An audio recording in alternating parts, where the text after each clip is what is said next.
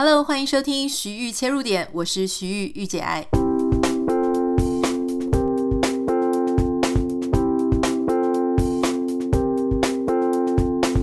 Hello，今天这一集要跟大家分享一个我想很多人都常常遇到的一个问题哦，就是说有时候我们看我们的另外一半不顺眼是正常的吗？也就是你有时候讨厌你的伴侣，这样到底 O 不 OK 啊？呃，我想谈恋爱的时候呢，我们常常都说彼此常常因为彼此之间的不一样，然后我们就说可以互补啦，不一样都是很有吸引力的。可是当我们在稳定交往，或是甚至结婚之后，我们彼此之间的不一样呢，都变成日后争吵的理由，而且我们还会跟自己讲说，当初本来就不应该在一起了，好，就变成一个理由，变成一个借口。那其实我觉得这件事情真的非常常发生哦，就是说，呃，结婚之前当然很相爱，结婚后还是很相爱。可是很相爱的时候呢，你有时候明明就是还是看对方很不爽。比方说像这种事情都不一定是一些大事情哦，常常都是一些这鸡毛蒜皮的小事。例如说像呃，我前几天跟我先生有一点不太愉快，原因是因为呢，我们两个对于室内的明亮度要求不一样。那在美国的时候呢，因为家里空间很大，那一人呢都窝一间房间，所以基本上没有这个问题。他喜欢很亮，我喜欢那种很昏暗的。那他在家里，他就喜欢把他自己的空间弄得很亮。如果在美国，他自己的房间里，诶，你要用多亮就多亮。可是呢，回到台湾之后，因为我们的空间是比较小一点，是一房一厅的。那就会变成说，哎，我们外面是开放式空间，那到底是要亮还是要暗呢？哈，那他很习惯，就是一回到家里就会把灯全部调亮，然后我又开始啪啪啪再把所有的灯都关掉。那我就会问他说，你怎么样？你是一定要把这个灯全部调亮吗？那他又觉得说，那你为什么不好好讲？那你讲要暗就暗，可是我。一那么暗的时候，我的眼睛就看不到啊。那这个时候，如果说平常笑笑的话，也就过了。可是如果两个人都非常疲惫，都不想相让对方的时候，可能接下来就会有一些不好听的话，比方说，那是因为你年纪大了啊，那怎么样等等的，就会开始就吵起来了。但也有例如说，很多像我们自己也很容易在开车的时候就会吵架，因为呃，他如果开车，然后我就会觉得说他开得非常猛，然后很不是。很安全的感觉。那我开车的时候，他也同样嫌弃我说啊，我开车就是不如他的想法。好，那他觉得说我应该在这个时候呢要变换车道，然后应该要怎么样，应该要怎么样，应该赶快冲过去等等的。那其实还不止这样，就是我想很多，如果你现在身边有另外一半，或是你已经有先生有太太，你一定会常常遇到那些。你讲不出来为什么，但是你看到对方做事，你就超赢的哈，就是你不由自主的一把火都要上来了。那在这种时候呢，到底是不是正常的？那是不是代表我们之间的爱情就消退了？是不是代表我们之间的婚姻、我们之间的感情是有危机的呢？好，其实根据今日心理学上面呢，就是这个网站心理上面有很多心理学的专家。它上面的研究呢，其中一篇就发现说，哈，人们呢时常是对另外一半有同时存在着又爱又恨的心情，好，所以你不要想说，哦，我们好像爱一个人，就是像在一个爱情的光谱，左边呢是恨，右边是爱，那你会以为说，那我对这个人，我的爱情应该就是介在这个左边跟右边中间的某一个点。其实不是这样子的。根据心理学家研究发现呢，基本上你很爱一个人的同时，常常你也会很恨他，或是有讨厌他的部分。爱的相反呢，常常不是恨，而是无感哈。那为什么讨论这件事情显得相对重要呢？因为当我们如果说对一个爱情，我们有点不是很了解，我们用我们自己的想象，比方说，我们认为当我遇到我爱的人，我遇到一个正确的人，我遇到一个对的人的时候，就应该只有爱，没有恨，没有讨厌。如果我们一直期待说这样才是理想中的爱情，我们势必是要失望的。因为在一个真正的日常生活里面，你有非常多的这个生活相处的时间，你们彼此多多少少哈会去争夺一些个人的权利，会跟人争夺一些个人的空间。那在很多不同的状况下呢，都很可能造成彼此双方的摩擦。那事实上，其实，在一段关系里面，他一定会有你爱他，你很喜欢他，但你同时也有时候看他会很不顺眼，有一点讨厌他，而这都是正常的。如果我们没有意识到这件事情，我们没有认为说这件事情它确实会发生，而我们用非常高标准、用非常理想化的态度去认识爱情，那势必呢，我们就会常常在这个谈恋爱的时候，哇，觉得说非常的棒啊，一切都很美好，但是在实际生活在一起。呃，比较长久的爱情的时候呢，我们开始觉得渐渐的失望。每当遇到说好像有一点看不顺眼对方，觉得有点讨厌对方的时候，我们就开始感觉说，是不是这个人他其实不是那个对的人？所以以前会觉得很吸引的这些条件，突然之间你都觉得说以前都早有征兆哈。那这时候如果旁边有一些朋友啊、亲戚在你旁边，就是就是东家长西家短，然后给你一大堆建议的时候，你其实很可能就会对这。一段感情就失去信心，而最糟糕的事情是，如果我们仍然没有意识到这件事情它的常态性的话，那我们很可能就会在下一段感情里面，哎，又开始被吸引，结果呢，到稳定期之后呢，又开始不断的失望，所以就这样子一直周而复始，周而复始，哎，觉得期待失望，期待失望，最终我们很可能最佳失望的就是我们自己，而且我们甚至可能会告诉我们自己说，啊，我就是命不好啦，我就是不适合谈恋爱，我就是适合单身等等，就是这些我觉得并不这么真实的一些谎言。或是标签，我们就可能会贴在自己的身上。所以，我觉得认识这一件事情，也就是爱情的本质本身，你对你的另外一半，就是很可能爱跟喜欢，还有讨厌跟看不顺眼，这整件事情是可能会是并存的。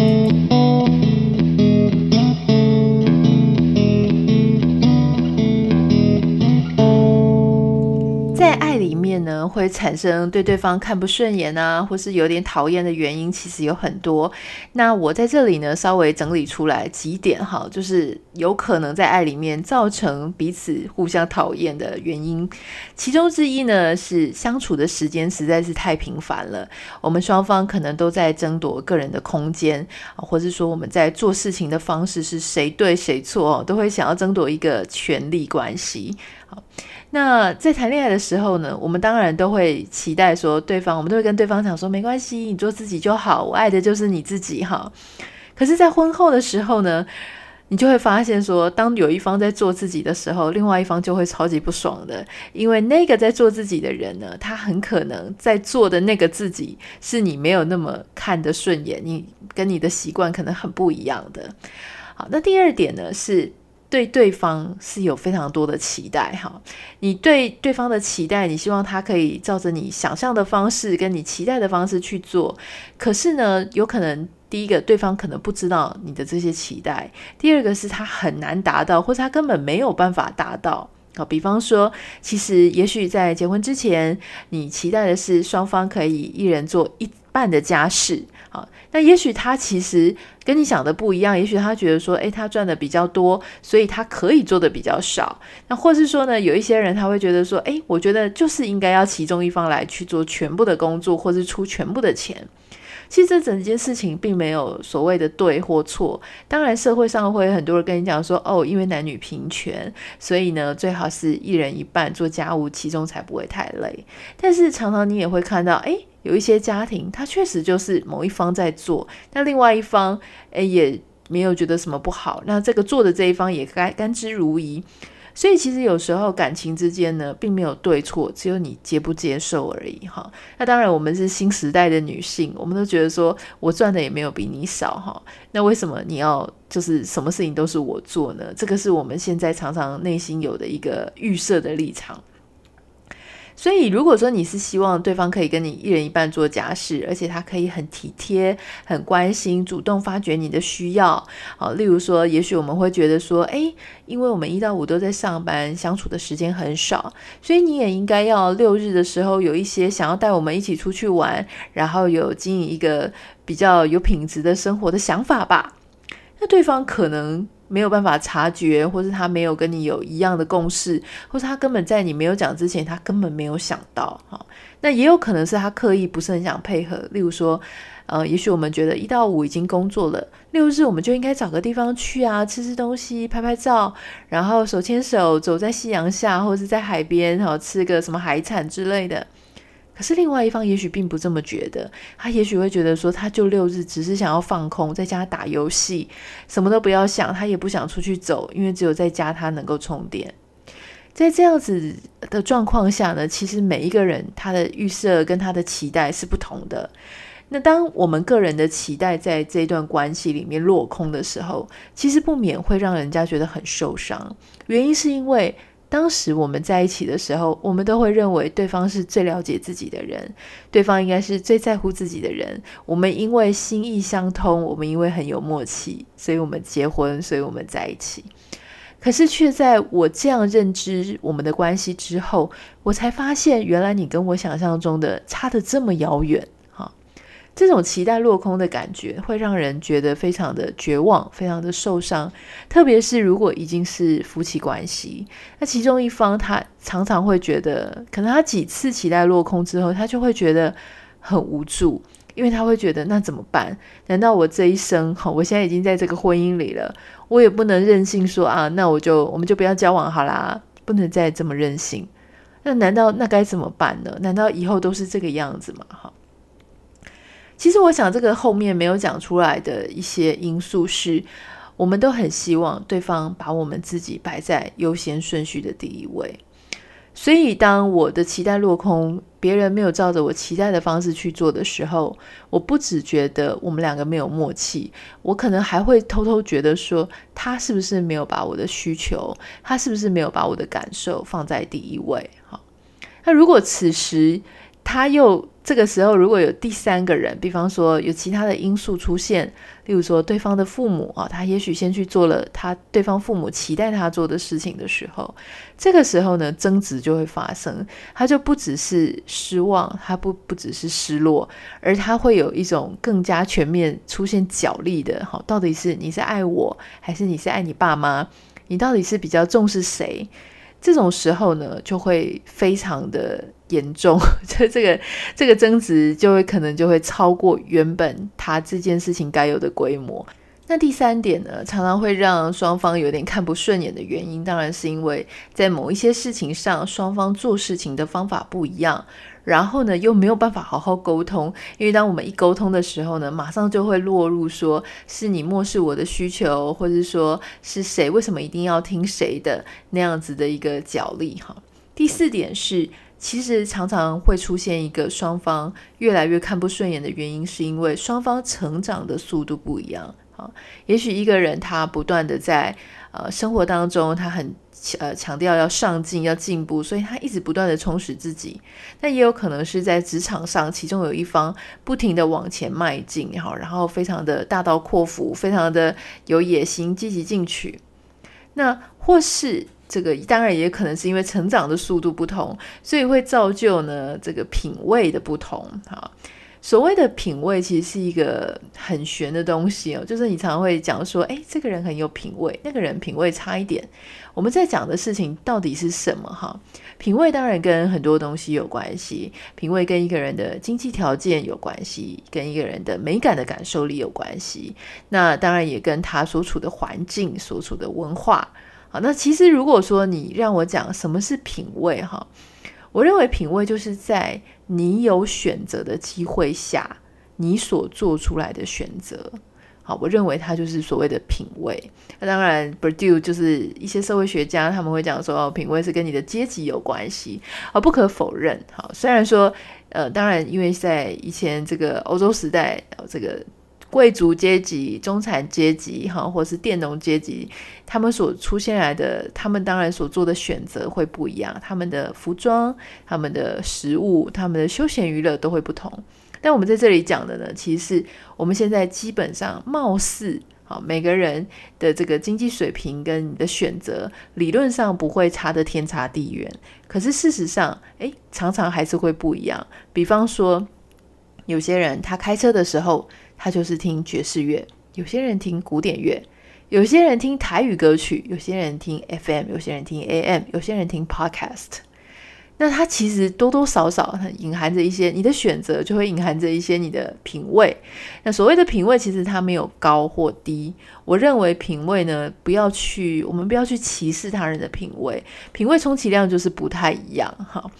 他的品味跟你的品味不一样，你不能说他错，因为那是他做出来的选择。所以同理哈，就是说，当一对这个情侣他们能够在一起，基本上理论上当时他们的品味应该是合的。就是说，如果有一位呢，他很特别的喜欢去听古典乐，你应该他应该不太会容易去取说另外一个就特别喜欢去听纳卡西啊，或者是就是做一个完全不一样的哈，比较少，因为我认为品味其实是。呃，品味不会只是单一说对音乐哈，这个基本上应该是很全面性的。他会喜欢什么音乐？他会喜欢什么样的服饰？他会喜欢什么样的一些车子啦？哈，住的地方啊，价值观、阅读的书籍、结交的朋友等等，这应该是一整个全面性的。所以。当一对夫妻或是一对长久在一起的伴侣，他们因为成长的速度不一样，或是在职场上的际遇，或他们的收入不一样，那而且他们当中一定是有缺乏沟通哦。就是说，如果夫妻之间呃一强一弱，但是他们彼此常常在交流他们的兴趣、他们的喜好，其实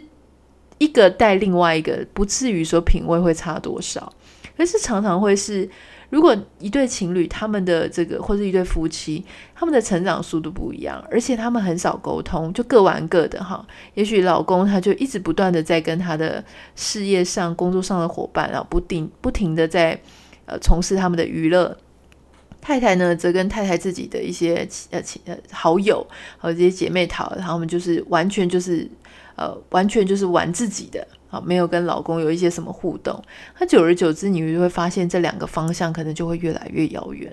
那当两个人越来越遥远的时候呢，其实它就会产生一个很常见的现象，就是双方没有话讲。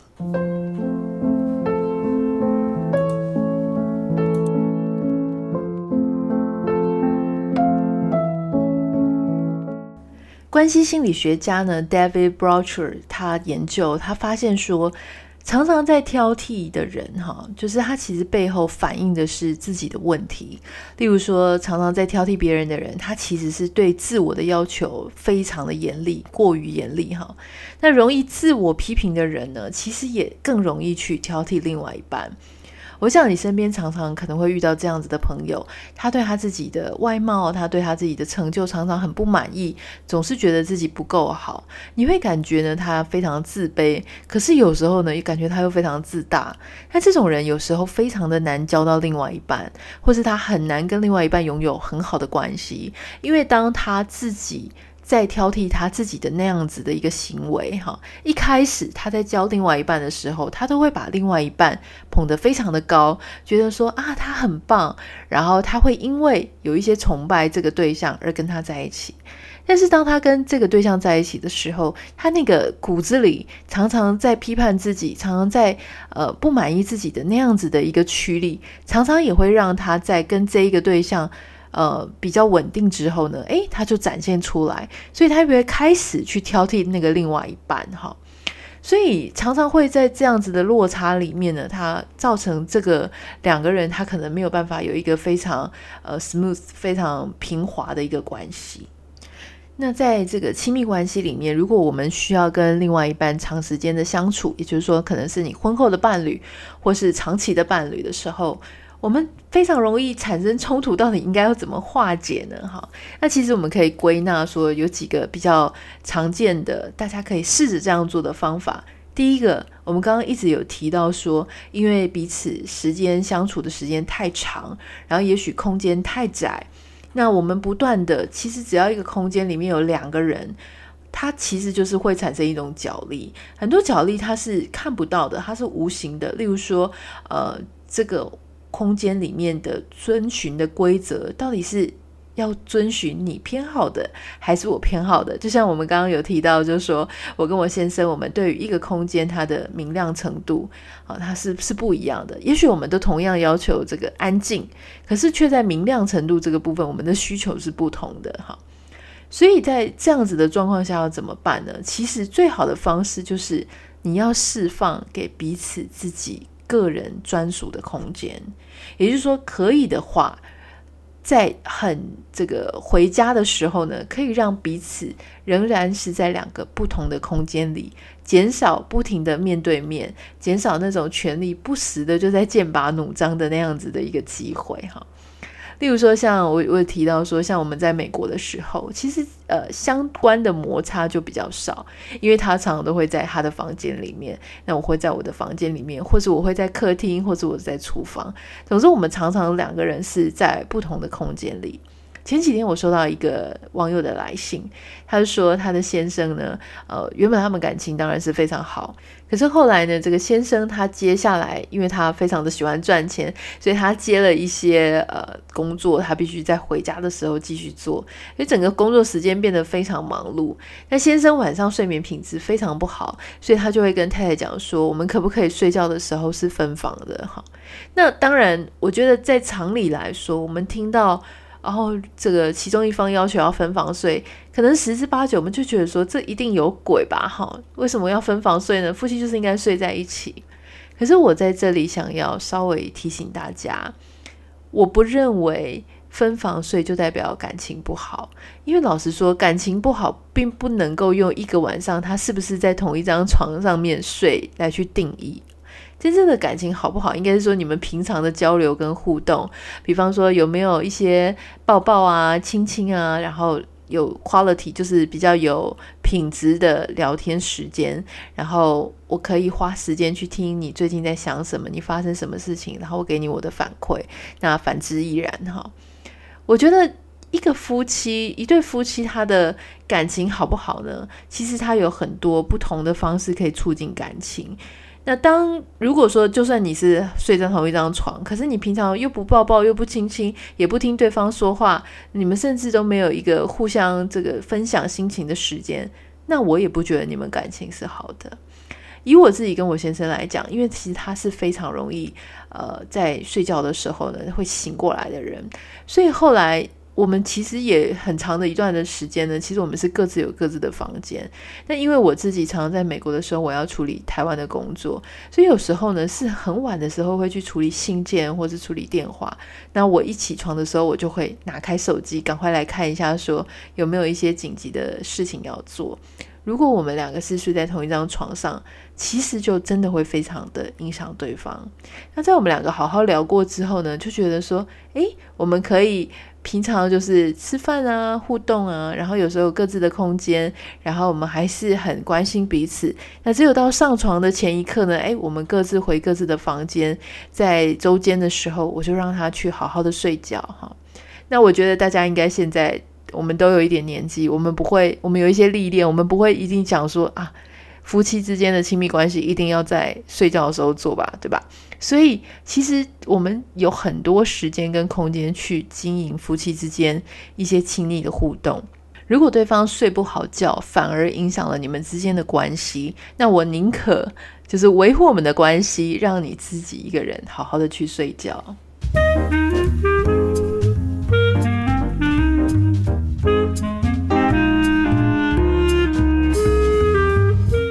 那还有呢？除了要保有自己个人的空间之外，其实我们也可以鼓励好双方去尝试一些新的事物。很多时候呢，我们其实看对方不顺眼，看对方讨厌、很厌倦，其实因为有太多的事情都在我们的预期之内。那我们知道，在感情当中，我们最大的吸引力跟魅力，就是在预期之外的事情是最美的。那当然，我们长时间的交往在一起，长时间的相处，你说要一直保持，就说哦，好像每天都很就是出乎意料，那其实非常困难的。那唯一可以让这件事情加温的方式，就是双方一起去学习一些新的东西，让我们有机会再用更不一样的一个面貌呢，呈现在另外一半的前面。好，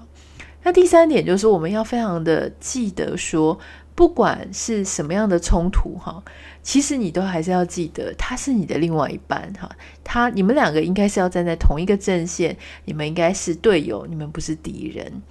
所以我觉得这件事情也是非常的重要，就是说你到底在吵架的时候，你想要吵出个什么结果呢？你是要对方认错吗？下跪吗？这是不是太夸张了？我觉得，当你已经把他推到这种极端的时候，基本上两个人的感情他就回不到原本那个样子了。所以吵架不是不可以，可是要吵到一种刚刚好、适可而止，你们修复的时候感情还走得下去的那样子的，呃，发表自己的意见就可以了哈。不要每一次你都想要赢，想要。割伤对方，想要让对方表现出他非常受伤、非常难过，你才觉得心满意足哈。这样子的一个习惯，千万千万要把它改掉。吵架不是为了吵到让对方痛苦，吵架只是为了要让对方知道你在意的是什么。然后，也许他可以透过这样的方式，也让你知道他的想法是什么。因为很多人他其实没有一个激烈的一种争吵，他也许就会闷在心里，没有去讲。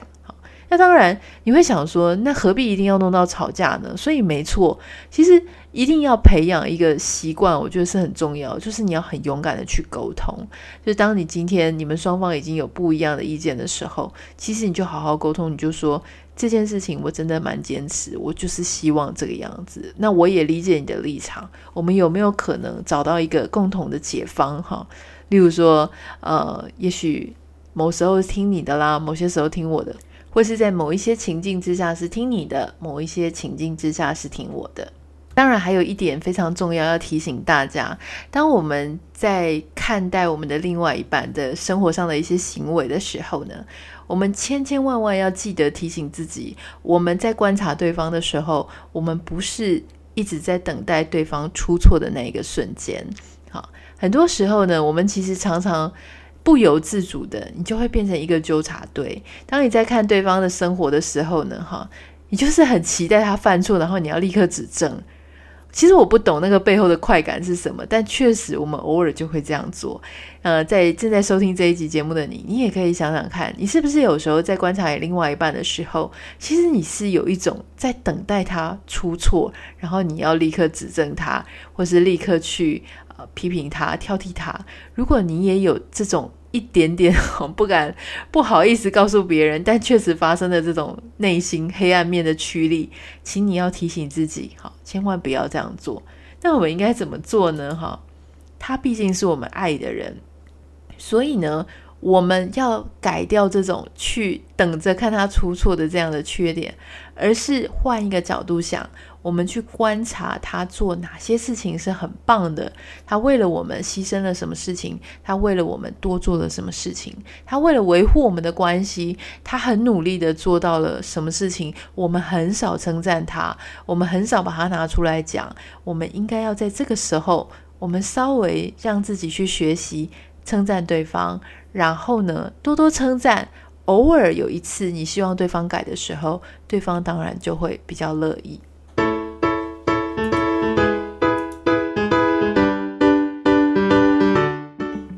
那你会喜欢今天的节目。在九月的时候，我们有两场见面的活动哈。这个是我的新书发表会，九月四号晚上七点半在台中成品绿园道；九月十八号晚上在晚上的八点在台北信义成品。那我会非常希望可以在当天的活动可以见到大家。不管你有没有曾经在 Instagram 上面私讯我，或是说你是潜水的粉丝、潜水的听众，我都很欢迎。当天你可以到现场，好，然后跟我见面。呃，当然都会有一些座位上的限制啦，不用报名，直接入场就可以。如果可以的话，可以提早一点哈，就比较会有位置可以坐。那希望你会喜欢今天的节目。如果你是新朋友的话，不要忘记要订阅我们的频道，你才会收到节目的更新。或是如果你想要跟我有更多的互动，可以欢迎加入我的 Instagram 账号 Anita 点 Writer A N I T A 点 W R I T E R。那也很欢迎你可以私信给我，我们有非常多的网友在听完节目的时候呢，都会跟我分享他的心得。那我基本上也都会回一下哈。那如果我回的有点慢，请包涵，我大概都会按一下爱心。有时候在台湾的时间真的是比较忙一点。那如果说你有什么想要跟我分享的心情，想要问的问题，都可以透过私讯来跟我讲。那最后我要非常希望大家可以帮我一个忙，就是到 Apple Podcast。给我留下五颗星，还有留言。其实我每天都会去看，我觉得我有一点这个强迫症，我就是常常会去看一下排行榜啊，然后去看一下留言。有时候真的是非常的很紧张，就是 因为现在真的节目非常的多哈，然后每个人大家都卯足了全力在做节目，其实我也很认真。